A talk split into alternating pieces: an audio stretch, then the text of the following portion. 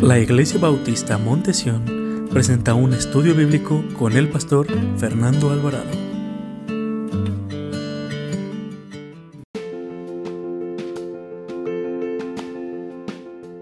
Job, un hombre que no tiene precio.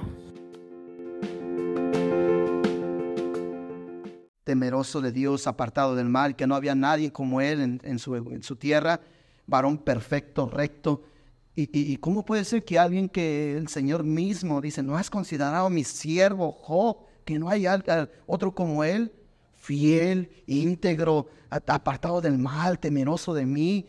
¿No has considerado? Y, me, puse a pensar, porque yo era de los que creía que cuando te convertías al cristianismo ya no te pasaban aflicciones y problemas. Pero cuando leí este libro, hermanos, dije, no quiero que me pase eso. Yo creo ni uno de nosotros aguantaría más todo lo que padeció Job, ¿verdad? Y podemos ver que Job era un hombre íntegro, un hombre que amaba a Dios, un hombre fiel. Pero hace unos días, y leyendo un comentario bíblico acerca del libro de Job, me llamó la atención algo, hermanos. Que era un hombre que no tenía precio, hermanos. Un hombre sin precio. Que no se dejaba doblegar por nada, ni por nadie, ni por las circunstancias. Hace muchos años un duque francés llamado Joseph Fauci dijo estas frases. Todo hombre tiene su precio. Solamente hace falta cuál es su precio. Un hombre diciendo eso. Todos los hombres de la tierra, mujeres, hombres, tienen su precio. Pero solamente hay que saber cuál es su precio para saber qué valor tiene esa persona. Esto significa que lo que dijo este hombre, significa que toda persona podría llegar a bajar su precio, a bajar su, fe, a bajar sus valores, sus principios, para que le ofrezcan algo mejor de lo que él posee. Job no era así, hermanos. Job era un hombre sin precio. Un hombre que él sabía que exactamente todo lo que tenía era de parte de Dios. Y podemos ver que Satanás, cuando viene, la Biblia nos dice que estaban los hijos de Dios hablando a los ángeles. Y entre ellos vino Satanás y le pregunta a Dios, o oh, Satanás, ¿de dónde vienes? Y dice la Biblia que le contesta a Satanás de rodear la tierra. Y es cuando le dice, no has considerado a mi siervo Job. Y le empieza a dar las, características de este siervo de Dios. ¿Y cuál es la contestación de Satanás? Pues todo lo que tienes de balde. Porque todo lo, todo lo que tú le ofreces, por eso te ama, por eso eres fiel, porque tú lo bendices. Y eso es lo que vemos, mire, lo que dice versículo 6 al 10, dice, un día vinieron a presentarse delante de Jehová los hijos de Dios, en los cuales vino también Satanás, versículo 7. Y dijo Jehová a Satanás, ¿de dónde vienes? Respondiendo Satanás a Jehová, dijo de rodear la tierra y de andar por ella, versículo 8. Y Jehová dijo a Satanás, ¿no has considerado a mi siervo Job, que no hay otro como él en la tierra, varón perfecto, recto, temeroso de Dios y apartado del mal? Respondiendo Satanás a Jehová. ¿Qué fue la contestación de Satanás? Dijo, ¿acaso teme Job a Dios de balde? ¿No le has, no le acercado alrededor de, a él y a su casa y todo lo que tiene, al trabajo de sus manos has dado bendición, por tanto sus bienes han aumentado sobre la tierra? ¿Qué es lo que estaba dando a entender Satanás? ¿Cómo no quieres que sea que te ame? ¿Cómo no quieres que sea un hombre íntegro, que sea fiel? Mira, si todo lo bendices, lo has prosperado. Pero más permíteme, permíteme atacar sus bienes materiales y lo que Él tanto ama y vas a ver si en tu misma presencia no te va a negar.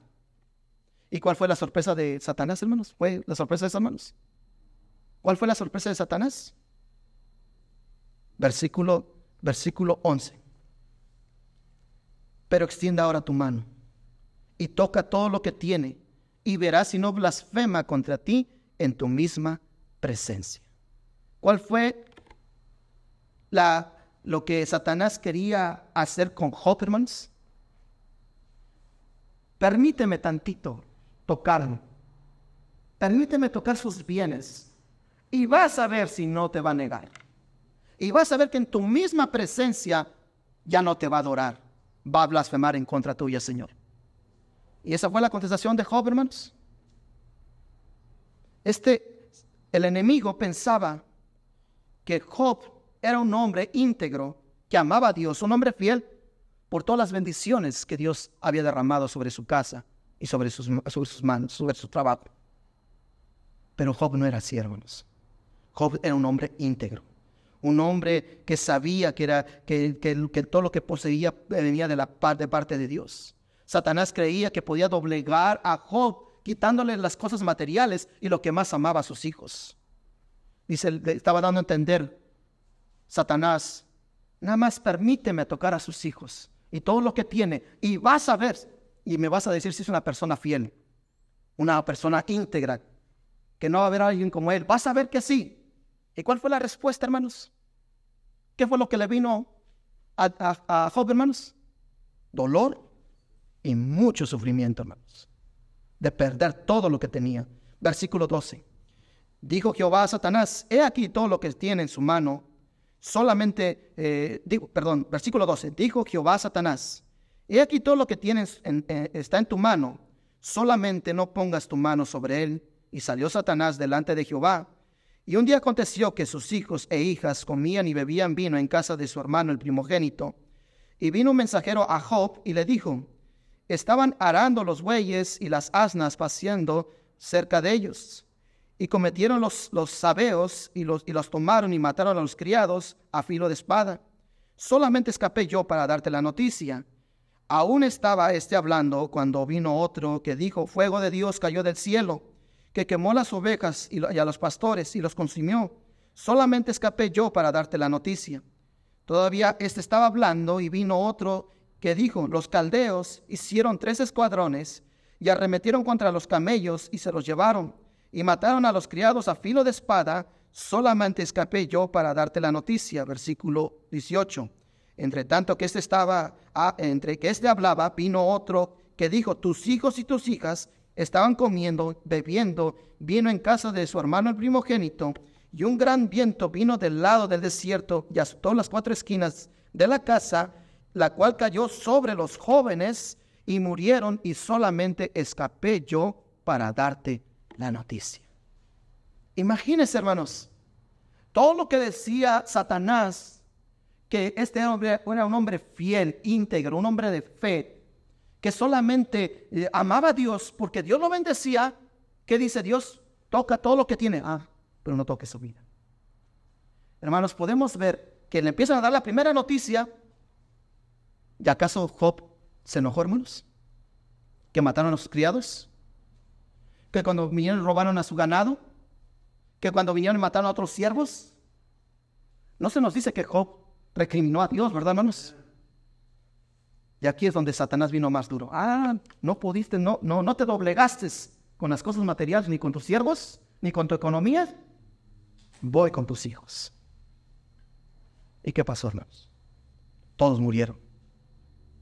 ¿Y qué esperaba Satanás que hiciera Job, hermanos? Que se enojara contra Dios, ¿verdad, hermanos? Que recriminara todo lo que le estaba sucediendo a Dios. ¿Por qué me quitaste a mis hijos? ¿Yo qué te he hecho?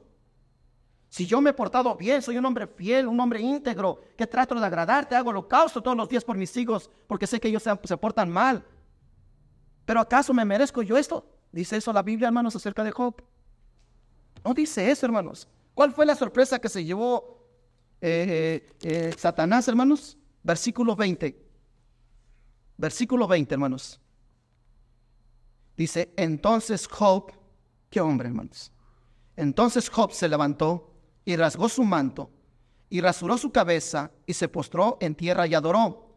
Y dijo, Desnudo salí del vientre de mi madre, y desnudo volveré allá. Jehová dio, Jehová quitó, sea el nombre de Jehová bendito, hermanos. ¿Cuál fue la sorpresa que se llevó a Satanás, hermanos? Que él siguió adorando a Dios a pesar del sufrimiento y el dolor, hermanos. Él no renegó, él no se quejó, él no se alejó de Dios. Él dijo, del vientre de mi madre salí, vine sin nada y voy a ir a, la tumba sin nada. Porque Dios dio y Dios quita. Job sabía que todas las bendiciones, aún sus hijos, eran bendición de Dios. Que todo le pertenece a Dios. Todo lo que era bendecido por sus manos, su casa, su ganado, sus siervos, sus propios hijos, eran bendición de Dios. Y dice la Biblia que todo esto, ninguna cosa retribuyó Job a Dios, hermanos. Porque él sabía Todos los días que Job hacía holocaustos en manos de quién ponía a sus hijos, hermanos. De Dios. Por si acaso hagan blasfemado en contra de Jehová. Y hacía holocaustos por, por el número de ellos, ¿verdad, hermanos? Es lo que debe ser un padre. Sé que mi hijo es bien tremendo, bien rebelde. No quiere saber nada de Dios, pero lo voy a poner en las manos de Dios. Aunque él no quiera saber nada, pero mi Dios está interesado en la vida de él. Y yo le amo. Job no retribuyó nada, hermanos. Qué gran sorpresa se llevó Satanás, ¿no, hermanos? ¿Cuántas personas te desean el mal, que te vaya mal? ¿Y cuál es la sorpresa? Que Dios te siga bendiciendo, hermano. Y no hasta se enojan, hasta crujen los dientes, hermanos. Se mueren del coraje, de la envidia, pero porque Dios está con nosotros.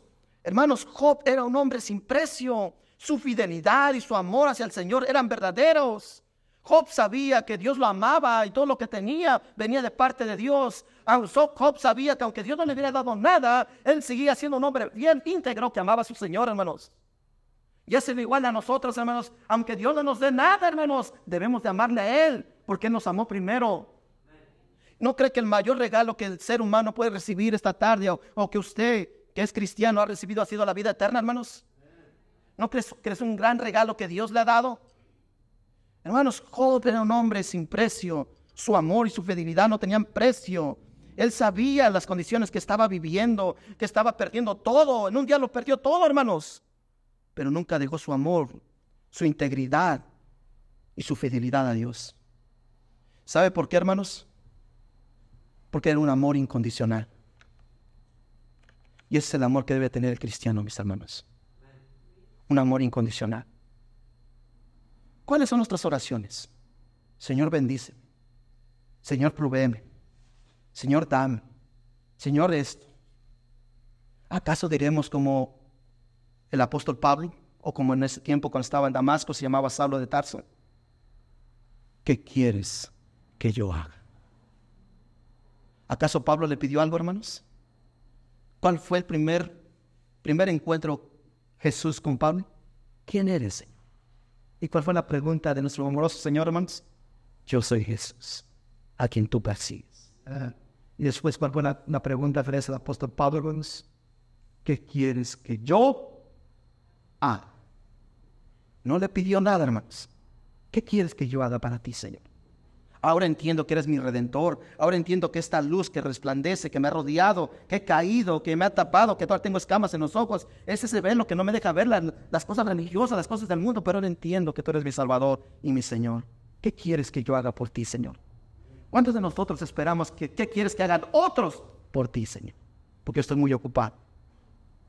Vemos que Job, hermanos, su fidelidad, su amor, hermanos, eran verdaderos porque el amor de Job era un hombre, un hombre que amaba incondicionalmente. Y si esto lo trasladamos a nuestra historia, hermanos, a nuestras vidas, ¿sabe, hermanos, que muchos por menos abandonamos la iglesia, hermanos? Por menos abandonamos el amor de Cristo, hermanos. Por menos nos quejamos. Por menos, hermanos. Nosotros no queremos soportar el dolor, no nos gustan las enfermedades, no nos gustan los problemas, ¿verdad, hermanos? Pero ¿qué dijo Jesucristo? Jesús nunca nos engañó, ¿verdad, hermanos? En el mundo tendréis aflicción. ¿Cierto no lo que nos dijo Jesucristo, hermanos? Vas a tener aflicciones, van a venir aflicciones. ¿Qué le dijo Jesús a, Pedro? Satanás me ha pedido para zarandearte.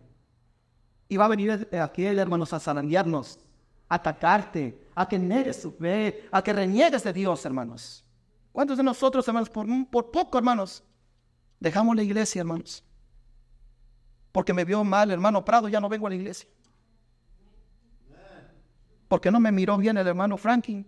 O me habló bien golpeado, ya no voy a la iglesia. ¿Qué culpa tiene Dios, hermano? Somos pecadores, somos carne, ¿verdad, hermanos? Pero ¿qué culpa tiene Dios para que yo lo abandone? ¿No creo que hemos, hemos recibido más nosotros que nosotros lo que debemos ofrecer a Él, hermanos?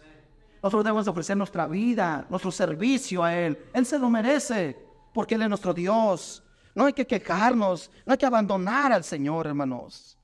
Pareciera, hermanos, que muchos cristianos tienen un cartel como que tenemos acá afuera que dice Iglesia Bautista Fundamental, Montesión. Muchos tienen un cartel aquí, soy cristiano, pero no me gusta sufrir. Les gusta de aquellas iglesias que se llama Pare de sufrir. Gustaría que se llamara así nuestra iglesia, ¿verdad? Pare de sufrir. Pero no, hermano. Las pruebas nos van a ayudar para fortalecernos y tener más confianza en Dios. No debemos de abandonar al Señor. Debemos de tomarnos más del Señor, hermanos. ¿Sabe qué es lo que más, más he visto en estos años de cristianismo, hermanos? Yo lo he hecho, hermanos. Que en los momentos de dificultad, más dolor, que necesito más agarrarme de la mano de Dios, es cuando más me alejo. Cuando no deberíamos, ¿verdad, hermanos? Cuando hay más sufrimiento, cuando hay enfermedades, cuando hay problemas. Lo primero que hacemos, le doy la espalda al Señor y voy y soluciono mis problemas. ¿No cree que es cuando más debemos estar agarrados de Jesucristo, hermanos? Agarrarnos de su mano y decir como Job, bendito sea el nombre de Jehová. Jehová dio y Jehová quitó. Y dice la Biblia que se postró y adoró. ¿Sabe cómo adoraban los judíos? Bueno, los tiempos bíblicos, hermanos. Ahora, yo sé que muchos por la rodilla no se pueden arrodillar, ¿verdad, hermanos? Pero los que pueden no se arrodillan, hermanos. ¿Sabe cómo adoraban antes los antiguos? Se ponían así, hermanos, unían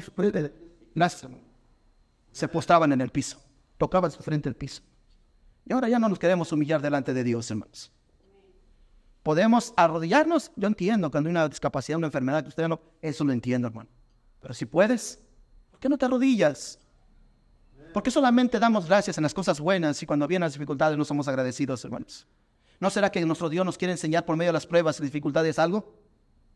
Por eso le digo, hermanos, parece que muchos cristianos tenemos aquí este cartel que dice, yo seguiré al Señor siempre, pero que nunca vengan las pruebas, de aflicción y la enfermedad y el dolor a mi vida. Lastimosamente, hermanos, muchos cristianos y muchas personas, hermanos, bajan su precio, hermanos, porque si tienen precio. Si me viene a dificultar, dejo a Dios. Si me viene una mala mirada, dejo a Dios. Parece que tuviéramos precio, ¿cierto o no, hermanos? Cuando Job no era así, hermanos. Job no era así. Job era un hombre íntegro, un hombre que amaba a Dios, que no le daba la espalda a Dios. Él nunca bajó su fe, hermanos. Al contrario, hermanos, imagínese ver a un hombre que era inmensamente rico, que lo tenía todo, y en un día lo perdió todo. Hasta la vida de sus hijos. ¿Cuántas personas ya se hubieran quejado? Eh? ¿Para qué sigo yendo a la iglesia si me va re mal? ¿Para qué sigo yendo a la iglesia? ¿Para qué me sigo congregando si me va mal? Pero hermanos, el cristiano, ¿no dice la Biblia que el poder de Cristo se fortalece en la debilidad de nosotros, hermanos? ¿No somos cuando somos más débiles nosotros, cuando estamos pasando pruebas, hermanos? ¿Y no es donde se perfecciona el poder de Cristo, hermanos, en nosotros? Pero no vemos el poder de Dios, hermanos, porque somos débiles, hermanos, y le damos la espada a Jesús, hermanos. Por eso debemos de fortalecernos y debemos de aprender de las enseñanzas que nos da este precioso libro, el libro de Job. ¿Cómo pudo Job, hermano, ser un hombre íntegro? Que a pesar de que le quitaron todo, fue un hombre que fue fiel, que amaba a Dios incondicionalmente. Era un hombre sin precio. Vamos a ver qué nos enseña la, palabra, la preciosa palabra esta tarde, hermanos. Y qué es lo que nos dice, por qué Job era un hombre íntegro, un hombre que amaba a Dios. ¿Sabe por qué, hermanos? Porque Job sabía, número uno, Job sabía que todo lo que pasaba en su vida estaba bajo el control de las manos de Dios. Job sabía eso, hermanos. Él sabía que no era casualidad lo que le estaba pasando.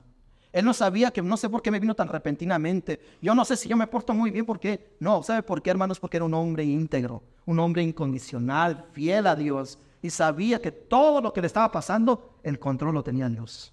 Todo estaba bajo el control de Dios. Versículo 20. Versículo 21 dice, entonces Job se levantó y rasgó su manto y rasuró su cabeza y se postró en tierra y adoró. Versículo 21. Y dijo, desnudo salí del vientre de mi madre y, desnudo volveré allá. Jehová dio y Jehová quitó. Sea el nombre de Jehová, que hermanos, bendito. ¿Cómo pudo este hombre llamado Job adorar a Dios en medio del peor momento de su vida? ¿Cómo pudo? ¿Usted adora a Dios en el peor momento de su vida, hermanos? Es cuando vemos lo peor, ¿verdad, hermanos? Que vemos que se va agravando el problema, la situación, la dificultad, la enfermedad. Vemos que se va agravando, hermanos. ¿Y cómo puede ser que un hombre diga esto? Jehová dio y Jehová quitó. Sea bendito el nombre del Señor. ¿Cómo, hermanos? ¿Sabe por qué, hermanos? Porque mi vida le pertenece a Dios, hermano. Su vida le pertenece a Dios. Job sabía, Dios me ha quitado todo, pero no me ha quitado la vida. O sea que mi Dios todavía, tiene control de lo que está sucediendo. Porque no fue lo que le dijo Dios a Satanás. Toca todo lo que tienes, en tus manos, pero no toques su vida. ¿Quién tenía el control de todo, hermanos? ¿No era Dios?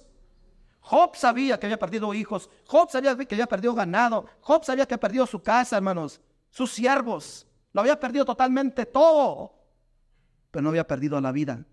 No había perdido su esperanza, porque su esperanza se llama Jesucristo, hermano. Y si usted no ha puesto su confianza, y a lo mejor está pasando por momentos de dificultad, que usted no entienda por qué estoy viviendo esto, por qué me rechaza mi misma familia, por qué me da la espalda, tal vez usted no lo entienda, pero quiero decirle esta tarde que Dios tiene el control de todo, porque Él es soberano, Él es el Todopoderoso. Dios tiene el control, y, y Job sabía que todo lo que él tenía, hermanos, le pertenecía a Dios, su sueño, su vida, todo lo que él tenía le pertenecía a Dios. Dios es el dueño de todo. Nosotros solamente somos administradores de sus bendiciones, hermano. ¿Tienes ese trabajo, hermanos? Dígame si no fue Dios quien te, ha bendecido. ¿Tienes salud? Muchos quisieran tu salud, ¿cierto o no? Tienes que ser buen administrador de tu salud. Cuidar las bendiciones de Dios. Tienes hijos, ser buen administrador de sus hijos encaminarlos a Dios, ser buen ejemplo para ellos, amar a tu esposa, amar a tu esposo, pero sobre todo amar a Dios.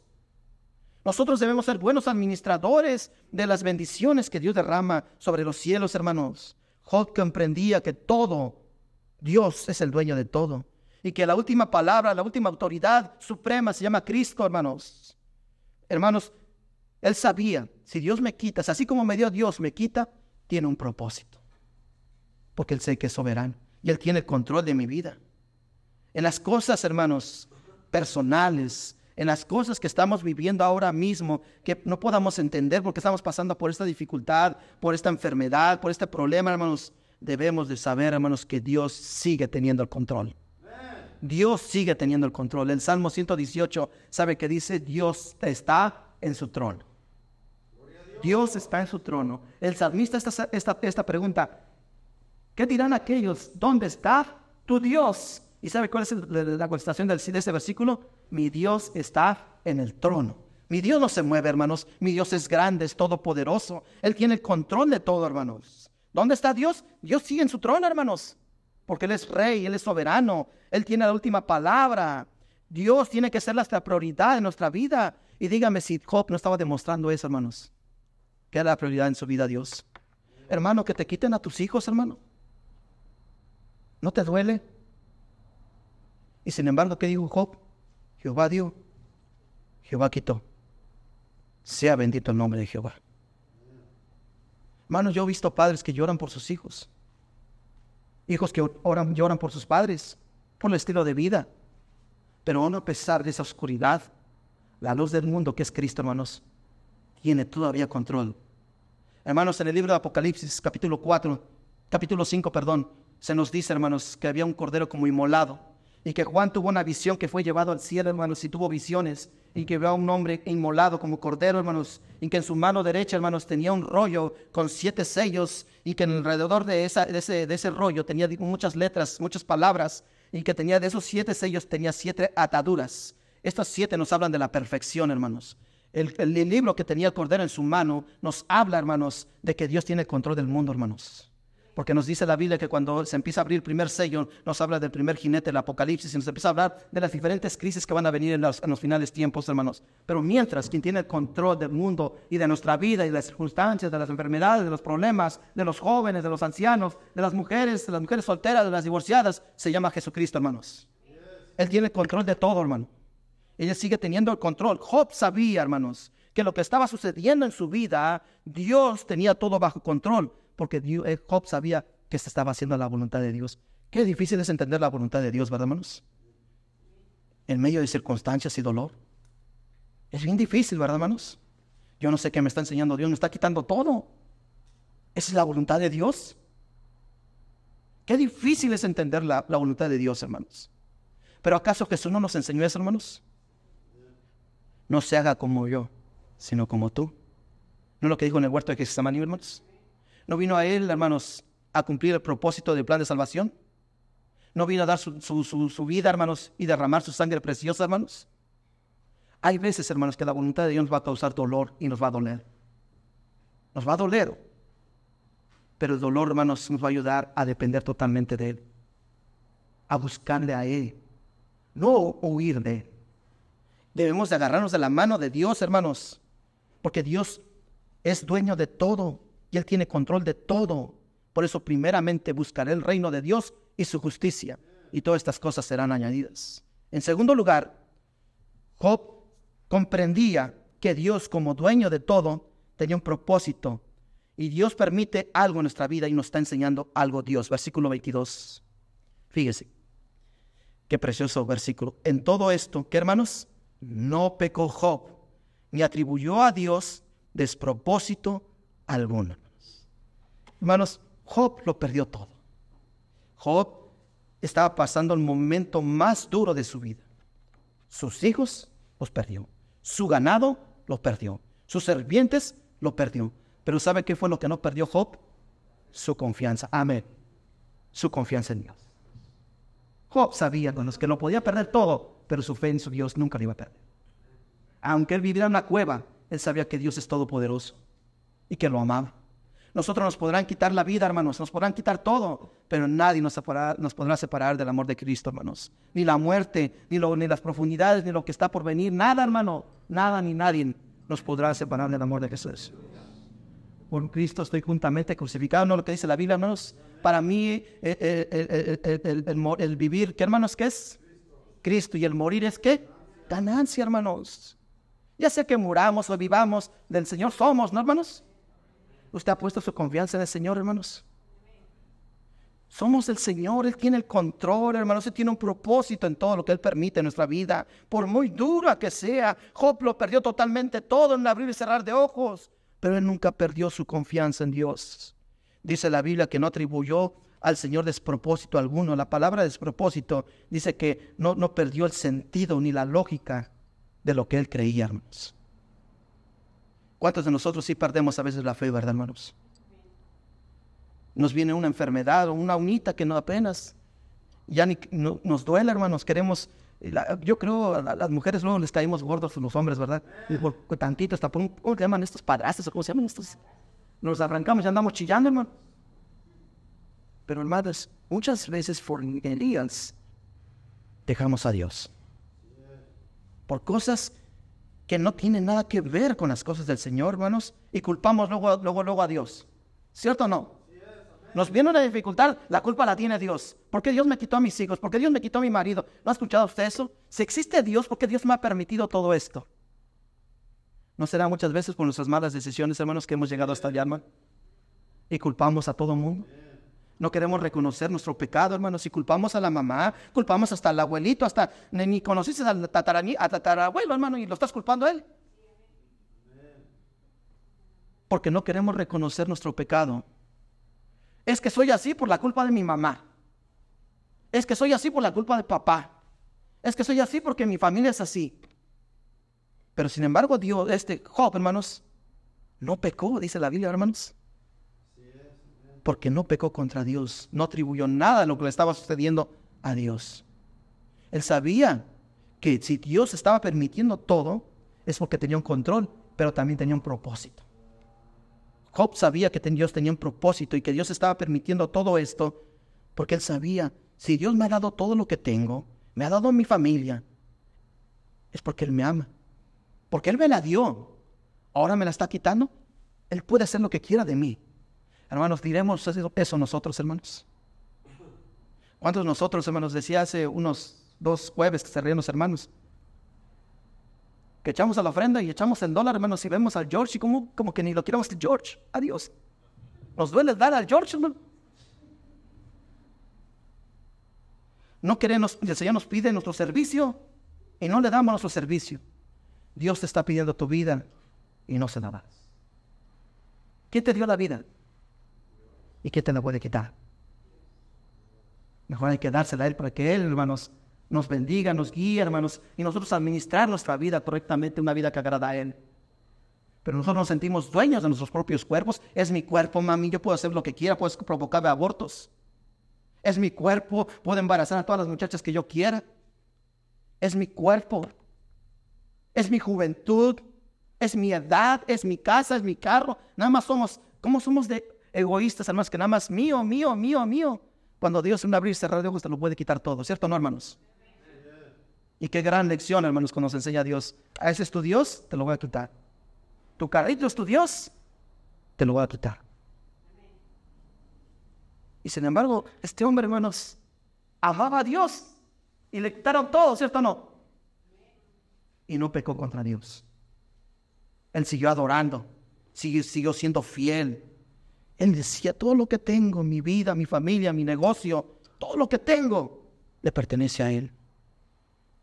Porque Dios ha sido bueno conmigo. Nuestra vida, hermanos, fíjese qué tan, tan amoroso, tan misericordioso. Por eso me encanta lo que dice Moisés, que nuestro Dios es grande en misericordia, hermanos, y leto para la ira, hermanos. Tan, tan, fíjese qué tan, qué costo tan alto tuvo que pagar Dios que derramó su sangre preciosa, hermanos, para limpiarnos de nuestros pecados, hermanos. ¿No cree que Dios pagó, Jesús pagó un alto precio por su vida? Así como la pagó por la mía, y si usted no ha entregado su vida a Cristo, quiero decirle esta tarde que su vida tiene un alto valor para Dios. Él es el que da la vida y la quita, pero un alto valor que Él dio a su Hijo unigénito para que todo aquel que en Él cree no se pierda. La sangre de Cristo nos limpia de todo pecado, hermanos. Porque sin derramamiento de sangre no hay que, hermanos, remisión de pecados. Tuvo que haber derramamiento de sangre, hermanos. Hubo aquel que se tuvo que sacrificar. La paga del pecado la cargó Jesucristo en el Monte Calvario. ¿Qué es lo que le impide a usted entregarse totalmente a Dios? Es que soy muy joven, me voy a pensarlo más, o voy a esperarme más, quiero estar bien convencido. Y cuando, si llega ese momento y es demasiado tarde, ¿No cree que cada día Dios nos da una oportunidad de acercarnos a Él, hermanos? Usted no sabe si mañana vamos a amanecer, hermanos. Dios sabe nuestros tiempos, ¿verdad, hermanos? Hay tiempo para reír, hay tiempo para llorar, pero también dice que hay tiempo para vivir y tiempo para qué, hermanos? Todos tenemos un ciclo, hermanos. Pensamos que somos eternos, hermanos, cuando la, la eternidad solamente la ofrece Cristo. Vemos que Job, hermanos, ah, viendo todo lo que estaba sucediendo en su vida, hermanos, él sabía, Dios tiene un propósito en mi vida. Y sé que él, que él valora tanto mi vida, que Él me ama tanto, que no le permitió a Satanás que tocara mi vida. Porque eso fue lo que pasó, ¿cierto, no, hermanos? Perdió totalmente todo. Perdió a sus hijos y más adelante vemos en el capítulo 2 que le viene una grave enfermedad, que desde la coronilla, de la cabeza hasta la punta de los pies, ¿cierto o no? que dice que, se agarraba un, como un pedazo de barro y se cortaba, hermanos, de que no aguantaba el ardor. Pero no le fue quitada la vida. ¿Por qué? Porque sabía que Dios tenía el control de todo. Dios tenía un propósito en su vida. Y Él permite algo en nuestra vida por un propósito. Si usted no ha entregado su vida a Cristo, hoy es el día de salvación. Hay un salmo que dice que Dios no acabará su propósito, hermanos. Él tiene un propósito para cada uno de nosotros. Para usted, para mí, para todos los que estamos aquí, los que nos están viendo por, por el medio social o irán este podcast, hermanos. Dios tiene un propósito para cada uno de nosotros. Pero el primero es que usted se arrepienta de sus pecados. Que se entregue totalmente a Jesucristo. Que venga y reciba la vida eterna. Hace muchos años, un sacerdote muy reconocido llegó de noche y se tuvo un encuentro con Jesús, llamado Nicodemo. Y empezaron a tener un diálogo con el Señor, con el Maestro, y él le dice a este hombre, yo sé que todo lo que haces proviene de Dios, porque ni un hombre puede hacer esto. Y ellos empiezan a dialogar y empiezan a hablar. Y le, dice eh, Cristo que era necesario que naciera de nuevo, ¿verdad? ¿Y cuál fue la contestación de Nicodemo? ¿Que acaso tengo que regresar otra vez con mi mamá? Yo no estoy hablando de eso. Yo no estoy hablando de ese nacimiento. Hermano, Dios quiere que nazcas de nuevo, que nazcas, tengas un nuevo nacimiento, una nueva generación que es en Cristo Jesús. La paga del pecado es muerte, dice la Biblia, mas la dádiva de Dios es vida eterna en Cristo Jesús. No es por obras para que nadie se gloríe, dice la Biblia, hermanos. A la puerta está el pecado, hermanos, y cada uno de nosotros debemos estar atentos, porque Satanás anda como león rugiente buscando a quien devorar, quiere destruirnos. Y hermanos, cuando estamos pasando por momentos de dificultad y dolor, aunque no lo entiendamos nosotros, hermanos, Dios, nosotros sabemos que Dios es el dueño de todo, que se va a cumplir su voluntad, hermanos, y que Él permite algo porque me está enseñando y tiene un propósito en mi vida. Tiene un propósito en mi vida. Hay un atleta mexicano, hermanos. Eh, no recuerdo el nombre de él. Este hombre perdió la, la vista y, y entonces empezó, era un hombre muy este, emprendedor, negocio que ponía, triunfaba. Él está en las costas de, México, en el Pacífico, creo que es de Nayarit él. Y este hombre empezó a perder la vista y no, no, no supieron cuál fue la causa, perdió totalmente la vista. Y todo el mundo pensaba, pues los inversionistas, sus socios empezaron a sacar su dinero de los negocios de este hombre, porque era un gran negociador, sabía mover la bolsa de valores, sabía hacer buenos negocios, pero como empezó a perder la vista, dijo, no, se nos va a caer, así como perdió la vista, vamos a perder todos aquí. Y empezaron a sacar todos sus ganancias.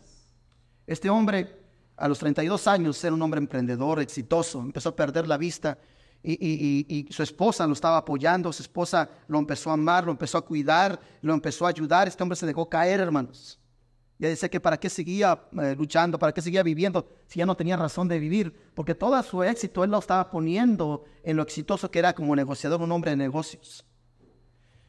Y un día escuchó la vida de otro atleta, por cierto, argentino, que fue a, los Juegos Paralímpicos, a estos Juegos donde van los discapacitados, y que perdió también, perdió extremidades y perdió la vista y fue un ganador de, de medallas olímpicas. Este muchacho dice, si aquel que no camina, que no ve, que no tiene un brazo, sigue adelante, yo solamente perdí la vista, pero no perdí la vida. Dice que se levantó, hermanos, y ahorita usted lo puede encontrar en internet, hermanos. Es uno de los cinco atletas a nivel mundial de alto rendimiento, hermanos, más competitivo. Porque no se dio por vencido, hermanos. Porque sabía que su vida, a pesar de que no tenía vista, tenía un propósito. Al igual nosotros como cristianos, hermanos, vemos con los ojos de la carne y no estamos viendo los propósitos espirituales que Dios tiene para nuestra vida. Viene una circunstancia y nos agachamos, lloramos y sí, hermanos, debemos de llorar. Pero debemos hacer lo que le dijo. Vaya conmigo al libro de, de Josué, hermanos, capítulo 1, versículo 1. Josué capítulo 1, versículo 1. Debemos hacer lo que le pidió Dios a Josué, hermanos. Josué capítulo 1, Versículo 1, ¿están ahí? Mire, quiero que ponga atención a los versículos que le voy a leer. Aconteció después de la muerte de Moisés, siervo de Jehová, que Jehová habló a Josué, hijo de Nun, servidor de Moisés, diciendo, versículo 2, mi siervo Moisés ha muerto. Ahora, pues levántate y pasa este Jordán, tú y todo este pueblo, a la tierra que yo les doy a los hijos de Israel yo os he entregado, como lo había dicho a Moisés, todo lugar que pisare la planta de vuestro pie, desde el desierto y el Líbano hasta el gran río Éfrates, toda la tierra de los Eteos, hasta el gran mar donde se pone el sol, será vuestro territorio. Nadie, nadie te podrá hacer frente en todos los días de tu vida. Como estuve con Moisés, estaré contigo. No te dejaré ni te desampararé.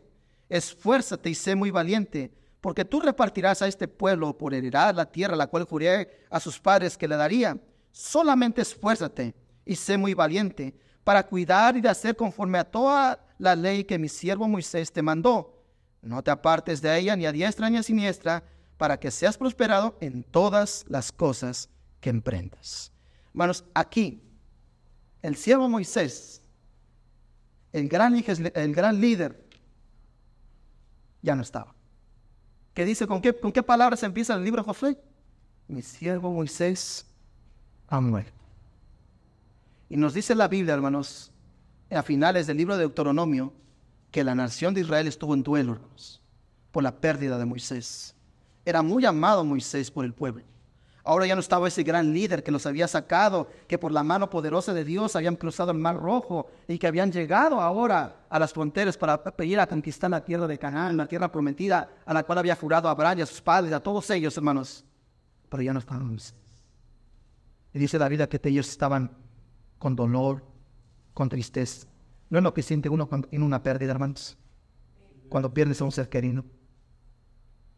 Job había perdido sus bienes, sí, pero también había perdido unos seres queridos muy amados, que eran sus hijos, ¿no, hermano?